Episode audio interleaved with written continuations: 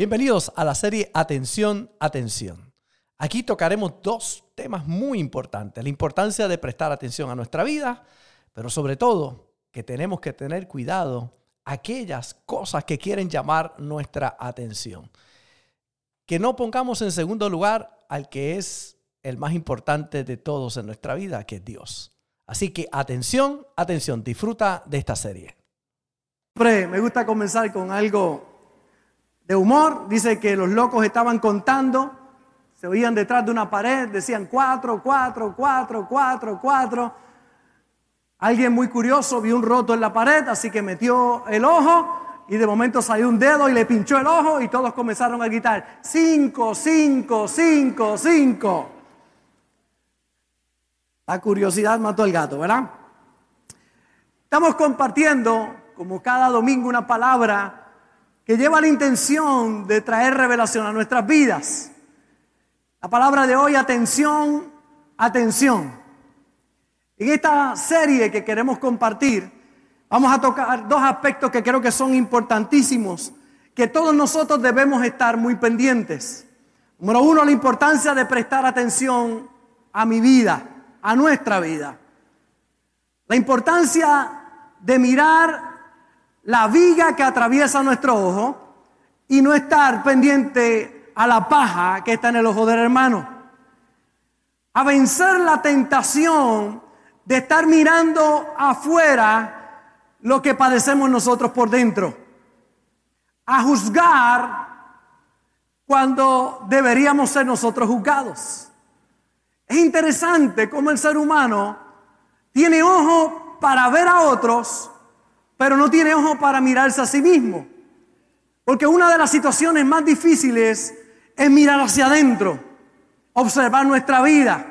Si usted lo logra hacer, descubrirá que tiene tanto que trabajar en usted que no va a tener tiempo de que mirar a otra persona allá afuera.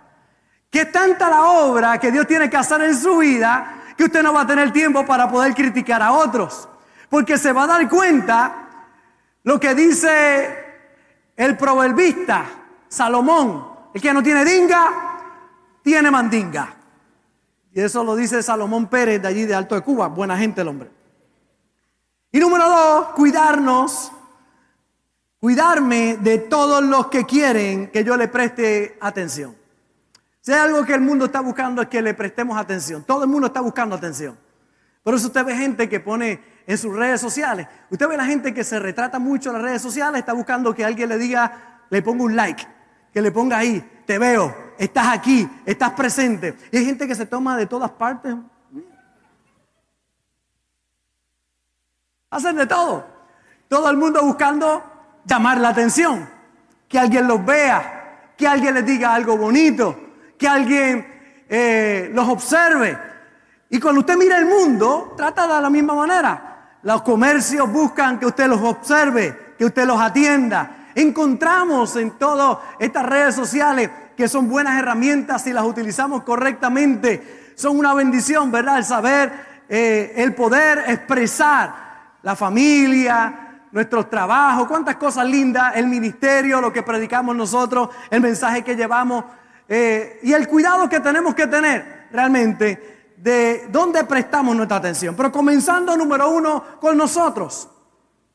La realidad es que la vida está llena de actos inconscientes, cosas que hacemos por la fuerza del hábito. La mayoría de las cosas que usted hace, las hace automáticamente, en piloto automático. Y se dice que usted hace los hábitos y que luego los hábitos te hacen a ti. Usted los construye con la repetición de algo. Si usted se acostumbra a levantarse todas las mañanas y no recoger la cama, hará un hábito de no recoger la cama. Así que será algo normal para usted y lo hará inconscientemente. Sin embargo, si usted se levanta, ¿cuántos, cuántos recogen la cama por la mañana cuando se levanta? Esa es la primera victoria que usted tiene en el día. Entonces, cuando usted recoge la cama y la termina, lo hace un hábito en su vida y ya lo hace de manera inconsciente. Lavarse la boca. ¿Cuántos se lavan la boca aquí? Levante la mano todo que Gracias al Señor. Gracias, Padre. Y si no, gracias por la mascarilla, Señor, que nos ha ayudado todo este tiempo. Ha sido una bendición. Pero la realidad es que es un hábito, ¿verdad? Usted hace el hábito. ¿A cuántos le dio trabajo comenzar a lavarse la boca? Levante la mano cuando era chiquito. ¿A cuánto le dio trabajo? Ah, no, todos eran expertos lavándose la boca, ¿verdad? ¿Con cuántos tuvieron que pelear sus padres para que se lavaran la boca? Levante la mano. ¡Lávate la boca! ¿Te lavaste la boca? ¿Te lavaste la boca? Vamos a ver, ¿cuántos son puercos confesos? Levante la mano. ¿Verdad? A todos nos tuvieron obligar. ¿A cuántos de aquí adolescentes, cuando eran adolescentes, los adolescentes no digan nada, quédense callados?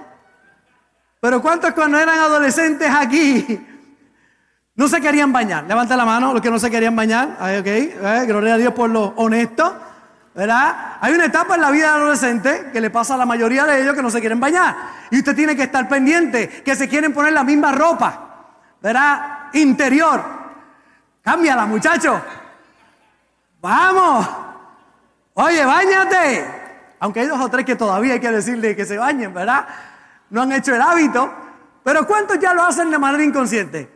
¿Verdad? Usted va a ir a bañarse automáticamente porque ya se ha convertido en un hábito en su vida. Cuando corremos bicicleta, lo hacemos ya de manera inconsciente. Al principio fue muy problemático, las caídas, el poder, ¿verdad? Coordinar las piernas, coordinar el balance, las manos, eh, el freno. ¿Cuántos alguna vez frenaron como no era y, y sintieron el dolor de la ignorancia, ¿verdad? Pero poco a poco, ¿verdad? Eh, es el hábito, ¿verdad? Los hábitos, usted los forma y después ellos le van a, a formar a usted. Cuando guiamos, ¿cuántos ya guían de manera inconsciente? ¿Verdad? Usted guía, lo que guían estándar, ¿verdad? Usted va a ir en manera inconsciente. Usted hizo el hábito primero, pero ¿cuántos, cuántos esclocharon, aparte de la pastora Marta, cuántos esclocharon un carro alguna vez? Aparte, aparte de la pastora Marta, ¿verdad? Aprendiendo a guiar. Pero después usted lo hace de manera inconsciente, porque usted hace los hábitos y los hábitos después lo hacen a usted. Hay damas que yo he visto, a veces en el tapón, que hasta se maquillan guiando. Se ponen rolos, dubi guiando. Usted la ve. Una cosa espectacular. Damas que hasta se pasan la plancha guiando, una cosa tremenda. Ya lo hacen de manera inconsciente. Los músicos tocan así. Y tenemos a Cristian, a Robert. Ya es de manera inconsciente porque lee música y a través del tiempo la experiencia eh, ya es automático en su vida. Y eso nos ayuda a nosotros para que el cerebro esté disponible en cosas que así demanda nuestra conciencia.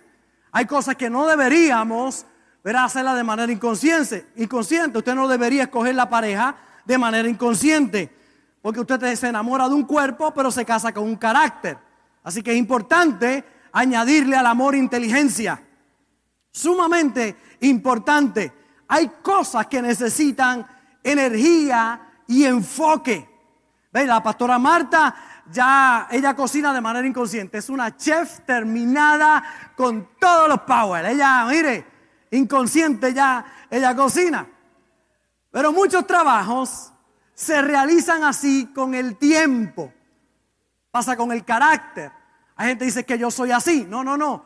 Lo que pasa es que ya se convirtió en un hábito ser un malcriado. Se convirtió en un hábito ser un eh, egoísta, ser un prepotente, un orgulloso, eh, con el ego. Eso se convierte en un hábito para tu vida y después ese hábito te controla. Entonces la gente dice, es que yo soy así. No, te formaste así. Y con el tiempo ahora el hábito está dominando tu vida. Pero todo el mundo tiene la oportunidad de poder cambiar. Al principio nos toma mucha conciencia y enfoque, pero luego se convierte en algo cotidiano para nosotros, en parte de nuestra vida. El problema está cuando eso llega a la vida espiritual. Por eso, atención, atención. Hay cosas que necesitan nuestro enfoque, aunque sean cotidianas, para que no pierdan el valor. Para que no pierdan la esencia de por qué nosotros las hacemos. Usted ve, hay alguien, hay un profesional, entre muchos profesionales, pero hay uno en particular que jamás debería hacer por hábito las cosas, son los electricistas. Deben tener conciencia en lo que hace. No hacer las cosas inconscientemente, porque cualquier pequeño error le puede costar la vida. Necesitan siempre estar enfocados. Ayer miraba algunos videos para arreglar un abanico en casa Y es interesante porque la persona que está dando la clase dice, lo primero que usted debe hacer, póngase los guantes que debe tener, debe tener unos zapatos eh, eh, especiales, la, escalera que usted va a utilizar, eh, los instrumentos que usted va a usar. Entonces la persona, siendo un profesional, decía, esto es algo que usted jamás debería perder de perspectiva. Siempre debe hacerlo de esta manera porque un pequeño fallo le puede costar la vida. Es la inconsciencia en hacer cosas por hábitos que es peligrosa cuando llega a nuestra vida espiritual. Y yo quiero mencionar a dos hombres en la Biblia que nos muestran dos cuidados que tenemos que tener siempre en nuestra vida. Dos cuidados que tenemos que tener presente, que tenemos que tener atención, mucha atención sobre eso. El primero aparece en Éxodo capítulo 34, el verso 29. Y dice, y aconteció que descendiendo Moisés del monte Sinaí con las dos tablas del testimonio en su mano, al descender del monte, no sabía Moisés que la piel de su rostro resplandecía después que hubo hablado con Dios. No sabía que la piel de su rostro resplandecía. Había estado 40 días con Dios, ya se había hecho algo común y cuando baja él no sabe que su rostro está brillando. Sin embargo, está brillando su rostro. El segundo personaje aparece en jueces capítulo 16, verso 20. Dice, y le dijo Sansón los filisteos sobre ti. Y luego que despertó él de su sueño, se dijo, esta vez saldré como las otras y me escaparé. Pero él no sabía que Jehová ya se había apartado de él no sabía que ya Dios no estaba con él. El primero baja del monte y no se da cuenta que su rostro brilla. El segundo trata de escapar y él dice, como lo voy a hacer, como lo he hecho siempre, lo voy a hacer. Pero no sabía que ya Dios no estaba con él. Qué peligro usted no saber que Dios no está con usted. Es que la gente vive tristemente haciendo cosas sin ponerse a pensar lo que realmente es importante.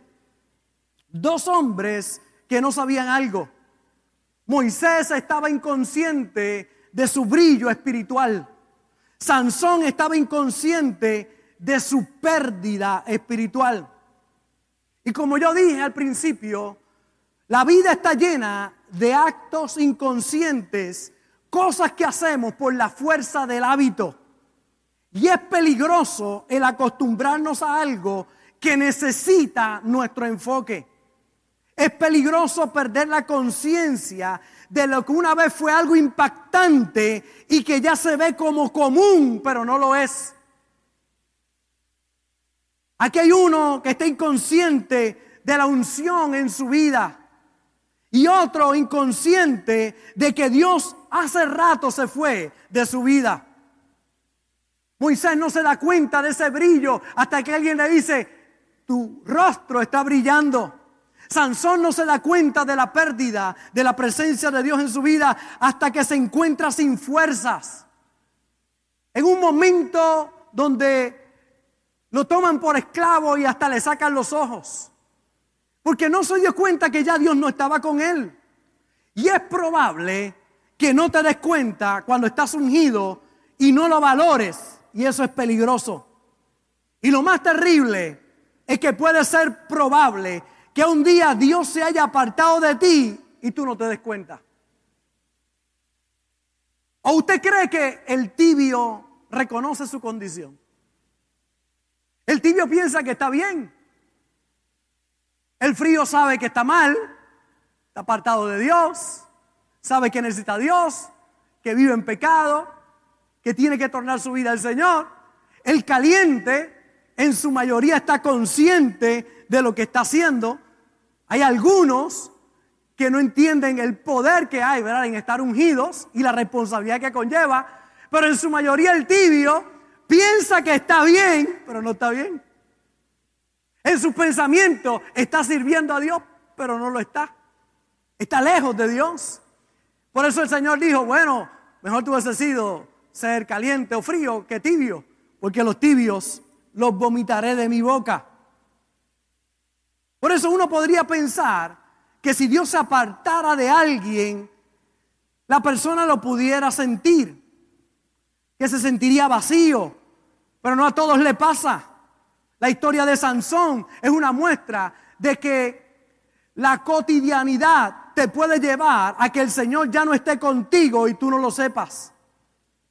Sansón está con una mujer prostituta y lo sorprenden y dice, saldré de esta como siempre, pero no fue así. Él pensaba que las fuerzas sobrenaturales jamás se irían de su vida. Tristemente no prestó atención a sus malos hábitos que lo fueron llevando a que Dios se apartara de él.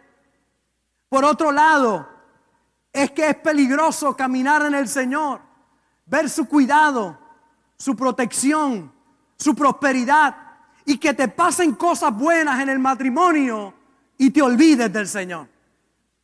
De que fue Él el que te sacó de lo malo. Que cuando llegaste nadie daba un cinco por ti, pero Él te cambió, te transformó, te bendijo, pero se ha convertido en algo ya cotidiano. No entiendes que tu rostro brilla, pero no lo sabes. No te has dado cuenta de que debes cuidar con temor y temblor la salvación que Dios te ha dado. Porque un descuido puede hacer que aquello que obtuviste por gracia lo pierdas por inconsciencia. Mire cómo dice Deuteronomio capítulo 8 y el verso 11. Dice, cuídate de no olvidarte de Jehová tu Dios para cumplir sus mandamientos, sus decretos y sus estatutos que yo te ordeno hoy.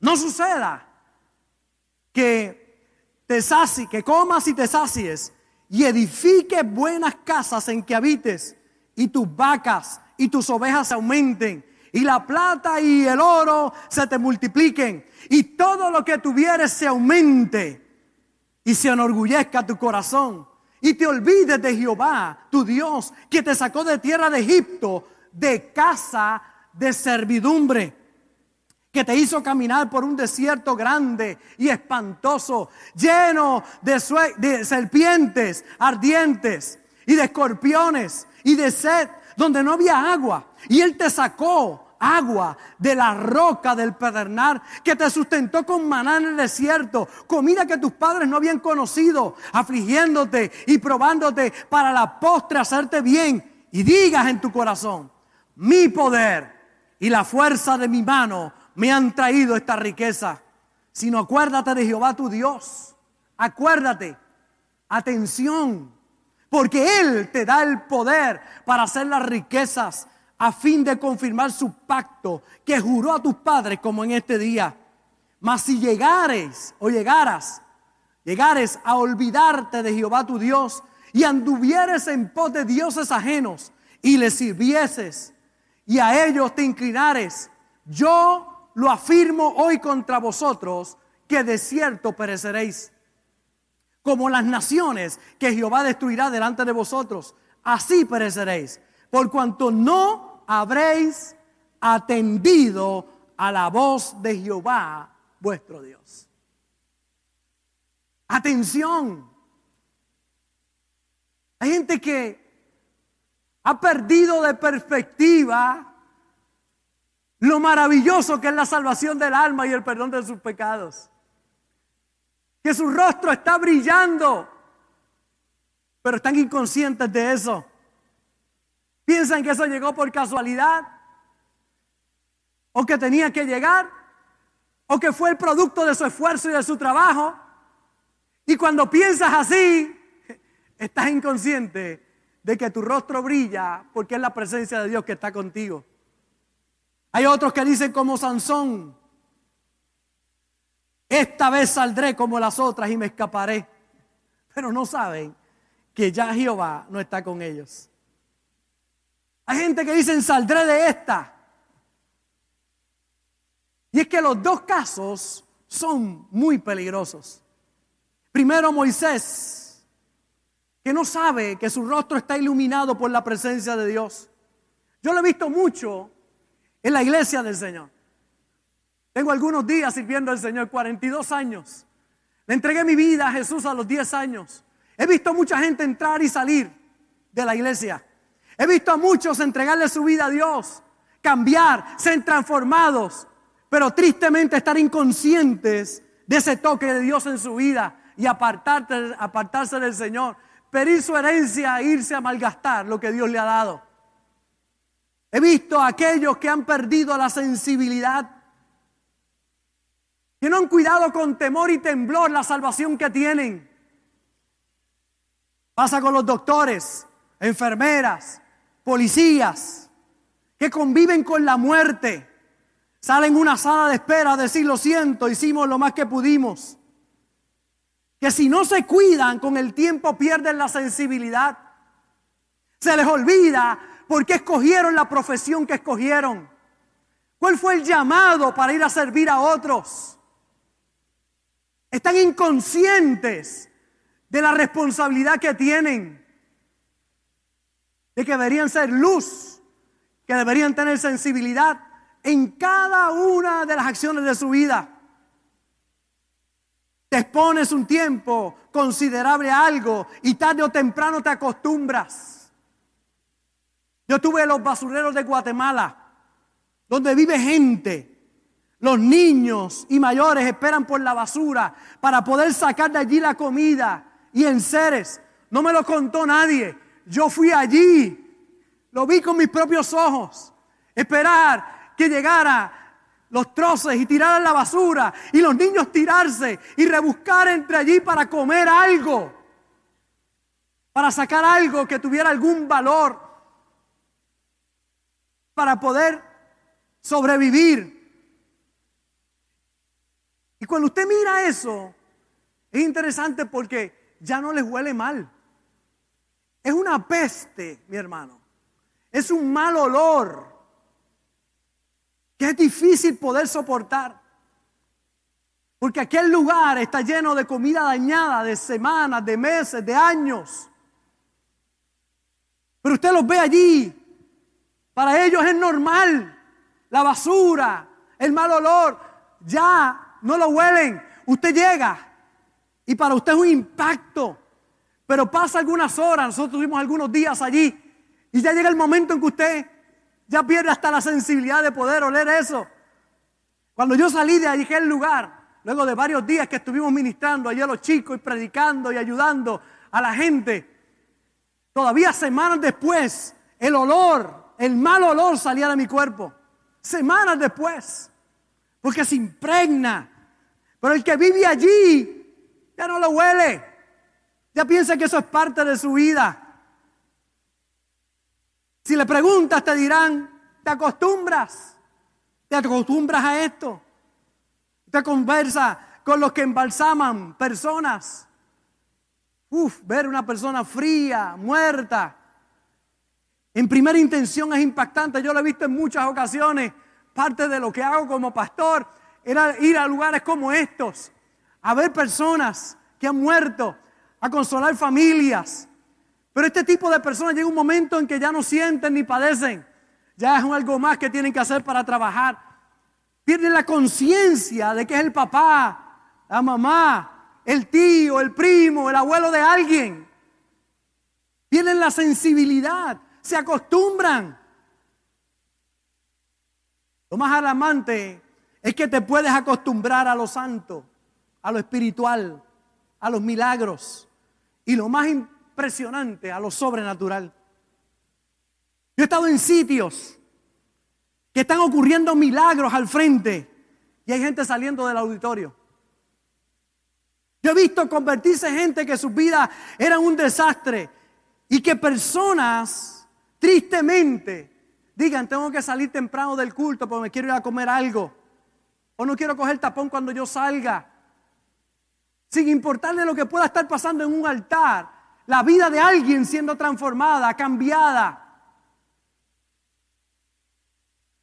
Debería estar celebrando la conversión de alguien, el que alguien sea ministrado. Pero hay personas que ya viven inconscientes de esas cosas. El pastor haciendo el llamado para conversión y algunos piensan, esta parte no me interesa. Pastor está haciendo el llamado como si fueran los créditos del cine. Y se levantan y se van. Porque no entienden que hay alguien ahí que su vida está siendo cambiada. Que iba para el infierno, pero ahora le espera el cielo.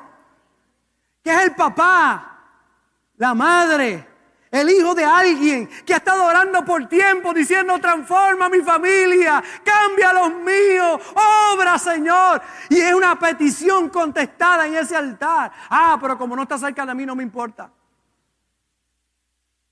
Atención. Atención. Es aquello que no le importa a los confinados. Ah, porque están en la cárcel, se merecen eso. Tú también te lo merecías. ¿Qué pasa? Que ellos los cogieron a ti no.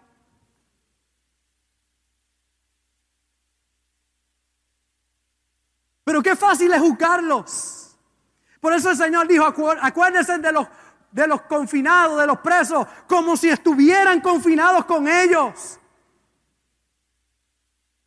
Y cuando usted lee el libro de Mateo, capítulo 28, encuentra a Jesús diciendo, Oye, estuve en la cárcel y me visitaste. Y le preguntaron, Señor, ¿cuándo estuviste en la cárcel y te visitamos? Y él le dijo, cuando lo hiciste por uno de mis pequeños, por mí lo hiciste. Pues claro, pero como no es tío tuyo, no es primo tuyo, no es padre tuyo, no es tu madre, pues que se pudra. Ay, el pastor vino caliente hoy. Pastor, ¿y por qué no sigue con el mensaje de la semana pasada que estaba bueno, bueno, bueno? Porque es fácil mirar hacia afuera y no mirar hacia adentro. ¿Qué nos pasa?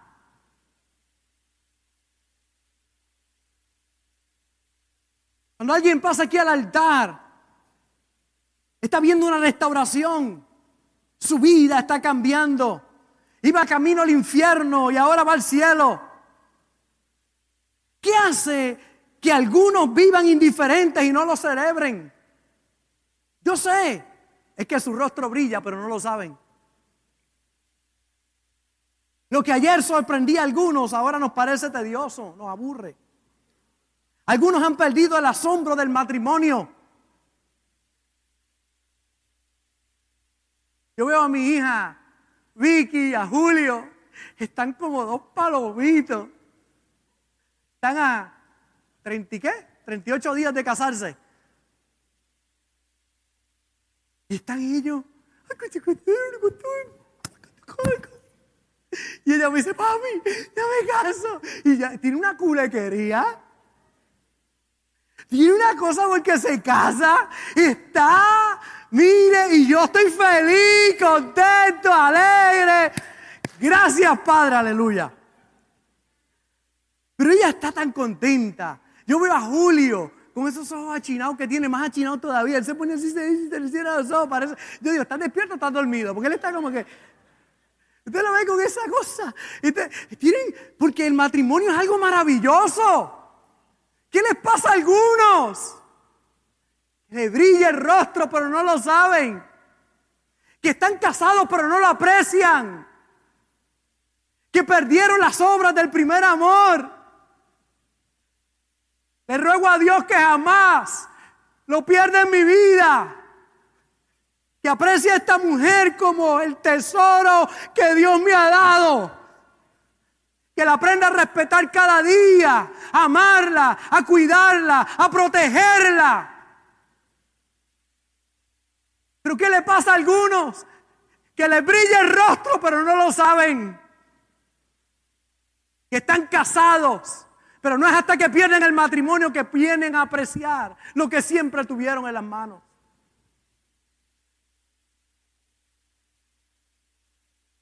La maravilla de tener hijos. Hay personas que han perdido el asombro de tener un hijo. El privilegio de tener el don de la maternidad, de la paternidad. Y hoy todo es una queja, pero usted no lo ve, pero mire cómo está, mire, pero pastor, es adolescente, todos los adolescentes damos dolor de cabeza, y dije damos, no porque yo sea adolescente, sino porque yo fui y fui un cabezón también. Tuve una madre que tuvo paciencia conmigo y cometí errores, pero nunca perdió de perspectiva la bendición de tener hijos. Es que a algunos el rostro le brilla, pero no lo saben. No lo atienden. La maravilla de tener un trabajo. Que muchos irresponsables hay por ahí que no cuidan sus trabajos. Que Dios los ha bendecido, que les ha abierto puertas, que el rostro le brilla, pero no lo saben. No te acostumbres. Porque cada cosa que te ha pasado es un milagro. Y nunca ha dejado de ser un milagro. Siempre es un milagro. El problema es que perdiste el asombro, la maravilla. Ya no atiendes eso. Ahora miras a otra mujer. Ahora miras otras cosas. Son aquellos que dicen, si mis hijos fueran como los hijos de aquel, sin saber que los hijos de aquel son peores que los tuyos. Lo que pasa es que la apariencia engaña de mucha gente. No saben disfrutar lo que tienen. Puedes perder la sensibilidad de reconocer la belleza de las cosas. Yo jamás quiero acostumbrarme a mi esposa. Quiero ver su belleza cada día de mi vida. Cuando pierdo la sensibilidad de reconocer la belleza, pierdo la capacidad de responder a ella. Por eso no podemos perder esa sensibilidad del matrimonio, honrando a la esposa, respetándola, cuidándola. No podemos perder la sensibilidad del esposo.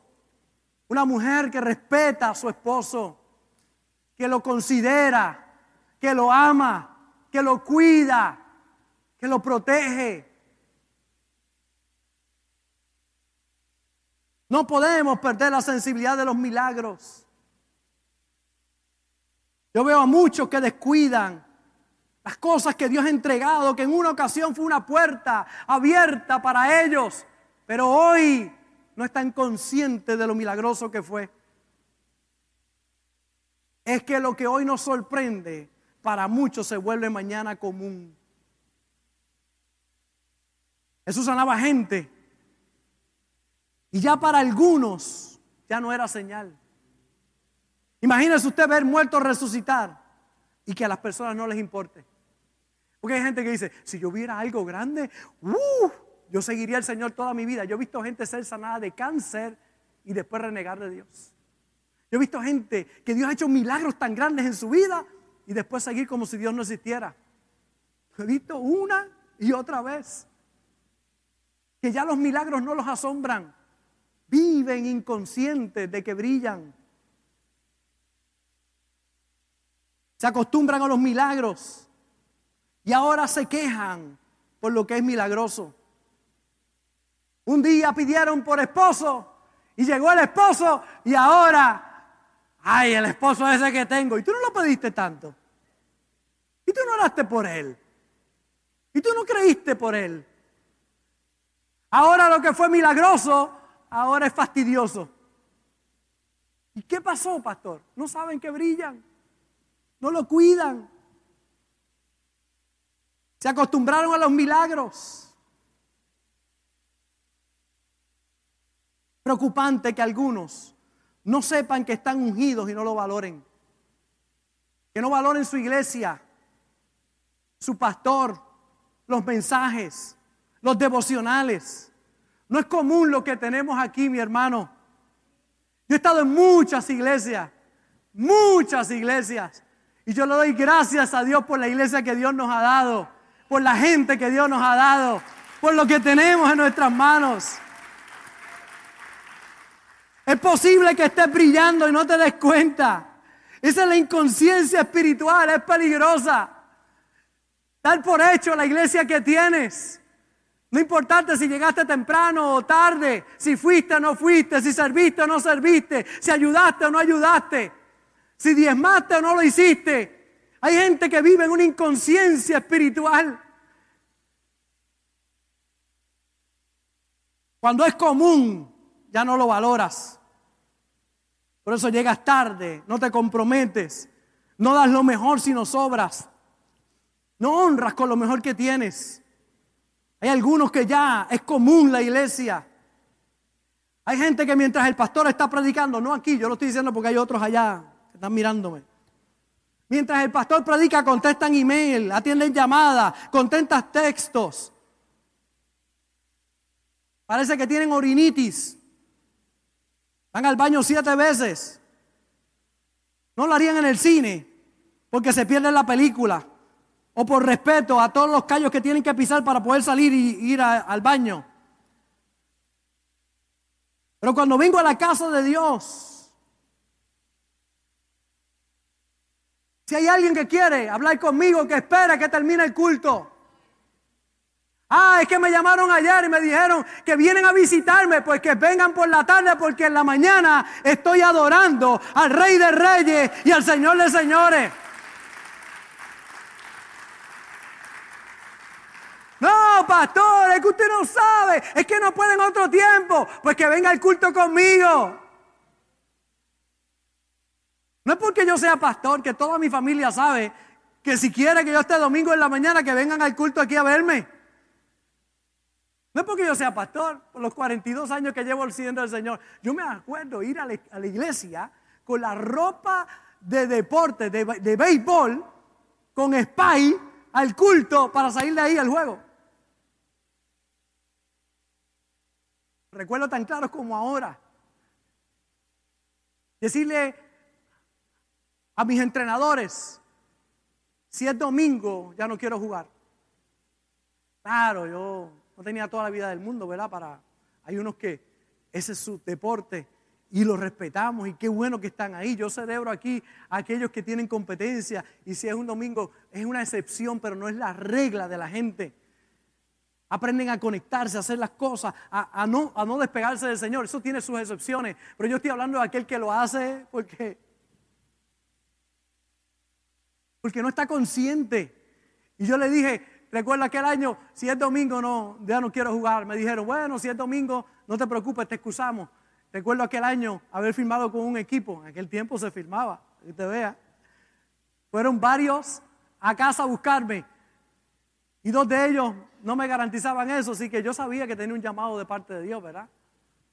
Muy fuerte en mi corazón, aún muy pequeño. Y recuerdo decirle, bueno, no, no, no, sí, ese día no voy a jugar. Uno de ellos me dijo, no, ese día no tienes que. Y recuerdo que a mitad de temporada, mientras los juegos iban pasando, había necesidad de que estuviéramos todos. Y fue y me dijo, tienes que venir domingo. Yo le dije, entrenador, usted quedó una palabra conmigo. Me dijo, no, no, tú tienes que estar aquí. No hay problema. Recuerdo que cumplí aquellos días. Pero cuando terminó aquella temporada, dije, se acabó para mí. Fueron a casa, me pidieron, me dijeron, Recuerdo mi firmeza de que Dios primero en mi vida. Yo no era pastor, yo no era ni líder. Yo era un muchachito que quería agradar a Dios. Que había reconocido que el que había llegado a mi casa había hecho algo que el béisbol no podía hacer, que el deporte no podía hacer, que los psicólogos no podían hacer, que nadie lo podía hacer. Solo la intervención de un Dios todopoderoso podía hacer que mi familia eh, experimentara lo que estaba experimentando. Sabía que solo un toque de Dios lo podía hacer. Yo me recuerdo a mi mamá decirme, escúrrase antes del servicio. Ve al baño y escúrrete. Porque mi mamá me velaba. Yo recuerdo yo en Colbata, a la iglesia, me sentaba al frente ya me velaba, si me veía ir mucho al baño, decía, oye, que tiene algún problemita, papá. ¿Qué pasó, mamá? Dice, usted escurra antes del culto, pero usted se queda en el culto allí sentadito. Buen hábito que aprendí. Le decía, usted no llega a la película a la mitad. Usted llega temprano para no perderse ni los cortes ni los colores de mi tierra esos colores. Pinta tu vida. Entonces hay gente que no llegó temprano porque hasta el anuncio quieren ver. Acostumbrarse a la unción o a la presencia de Dios es tan peligroso como perderla. Por eso es importante que podamos entender que tenemos que mirar hacia adentro, prestar atención. La pastora Marta, mis hijas saben cuánto yo respeto a la casa de Dios, cuánto yo respeto a los ministros de Dios, cuánto anhelo dar lo mejor para Dios, porque es un peligro que veamos común aquello que es divino. Para mí cada servicio es una gran oportunidad para servir a mi Señor, para adorarle a Él. Me asombra cada cosa, aunque parezca pequeña, porque quizás es pequeña para usted, pero a la persona que le está pasando es lo más grande. ¿Cómo olvidar lo que Dios ha hecho? Por eso, en el día de hoy, mi llamado es para que estés atento a lo que pasa en tu interior. Porque cada vez que perdemos de vista quién es Dios, nuestra vida espiritual pierde fuerza y está en peligro de caída. El pecado es la declaración de independencia del hombre. El primer paso para alejarse de Dios es dejar de apreciar quién es Dios y dejar de agradecer por su persona y su obra en nuestras vidas. Ese es el primer paso para la caída. Si algo a mí me asombra de un hombre a quien admiro, Pastor Carlos Ortiz, es que nunca olvida de dónde Dios lo sacó para vivir agradecido a Él de lo que ha hecho. En estos días predicó en la iglesia de un pastor amigo, el pastor René González, domingo anterior. Estuvo predicando allí.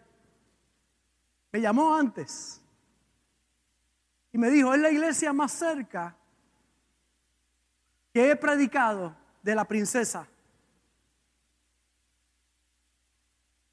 Y yo y parado aquí cuando me, y me dijo, cuando me pare ahí, él fue el día antes a ver dónde era la iglesia, a chequear, porque al otro día estaba tan emocionado. Decía, es la iglesia más cerca que yo he predicado del lugar donde yo me metía tecata, yo me metía droga, del lugar donde fui arrestado y estuve en prisión. Es la iglesia más cerca. Y estar allí, lo que me dice es algo, me decía, cuán bueno es Dios conmigo. Hoy puedo disfrutar de mi familia, de los míos, porque ya no es común. Ah, no, no es común.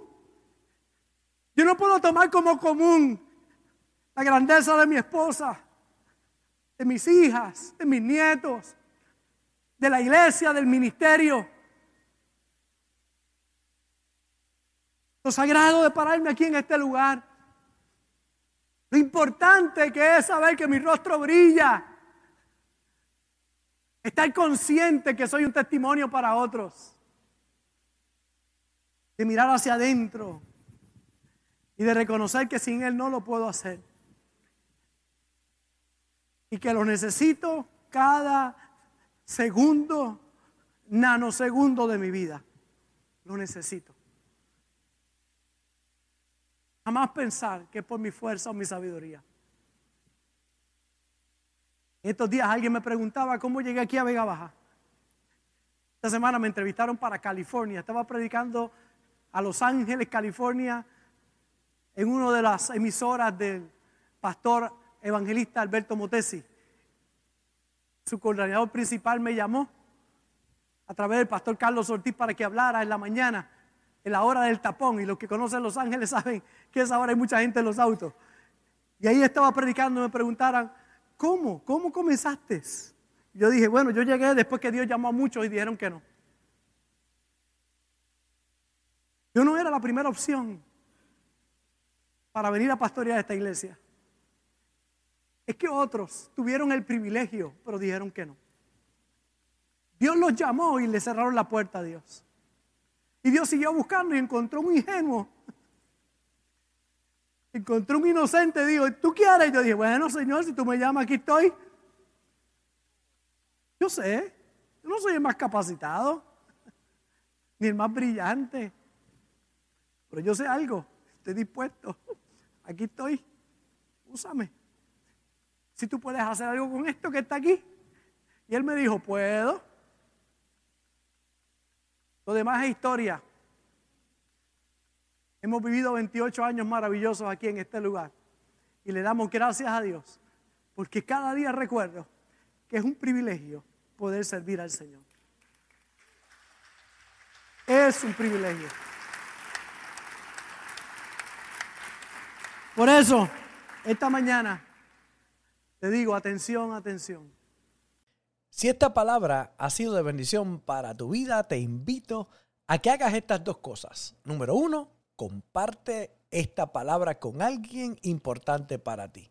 Y número dos, ayúdame a continuar predicando la palabra enviando tu ofrenda a través de ATH Móvil en donaciones Fuente de Agua Viva Vega Baja y en PayPal como Fuente Vega Baja.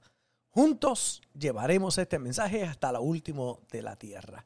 Un gozo haber compartido contigo y recuerda siempre, no puedes hacer nada con la cara que tienes, pero sí con la que pones, así que pon una buena cara. Se despide de ti el pastor Robert Gómez, el pastor feliz. Bendecidos.